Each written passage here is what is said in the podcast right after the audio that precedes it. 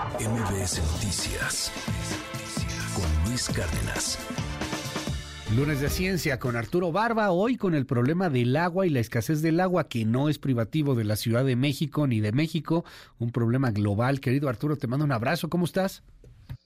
¿Qué tal Luis? Muy buen día a ti y a todo el auditorio. Efectivamente, a pesar de que, eh, más bien sumándole al hecho de que la Ciudad de México se está quedando eh, sin agua porque extrae el 70% de sus necesidades de, del agua subterránea, esto hay que sumarle los factores climáticos, Luis. El cambio climático está afectando eh, una de las zonas productoras de agua, del vital líquido, y que además regula la temperatura de todos los ecosistemas del planeta. estoy hablando del caso de la selva del Amazonas, que alberga el 10% de, de la biodiversidad del planeta, almacena carbono equivalente a 20 años de las emisiones de todo el mundo y es responsable de este efecto de enfriamiento que ayuda a estabilizar el clima de todo el planeta pero esta, esta selva amazónica está sufriendo estrés que podría colapsar, eh, hacer colapsar casi la mitad de su, de su selva, de sus bosques amazónicos y colapsar además los, los ecosistemas del planeta para el año 2050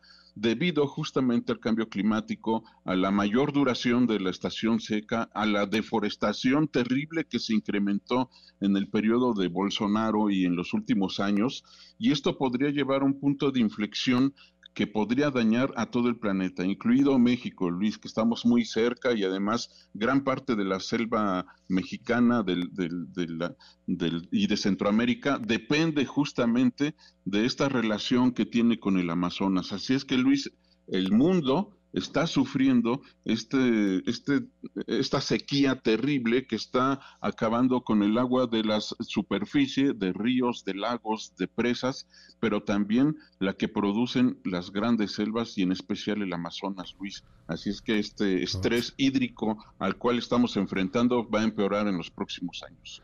Eh, estoy viendo en estos momentos imágenes a través del YouTube, en donde transmitimos este noticiero también en formato digital y, pues está brutal, o sea, son imágenes del Amazonas, imágenes también de, de los peces muertos, etcétera. Eh, ya cuando estamos hablando de que en el Amazonas empieza a sentirse cierta sequía, pues esto ya, ya está para llorar, querido Arturo, o sea, ya es para empezar a tomarlo más en serio. Pero aún así, pues tienes y en abundancia a los negacionistas de cambio climático, ¿eh?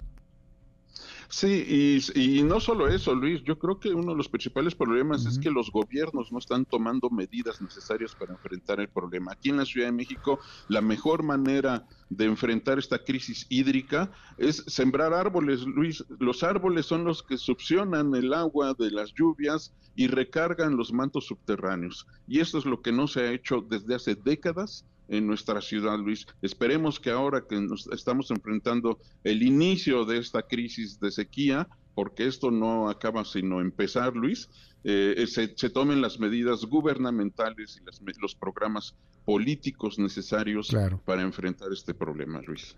Arturo, siempre un honor poderte tener aquí en este espacio, aprender de ti. Te seguimos en tu red. Sí, en arroba abanaf y por supuesto en sapiensideas.com, Luis. Gracias, gracias Arturo, te mando un abrazote. MBS Noticias con Luis Cárdenas.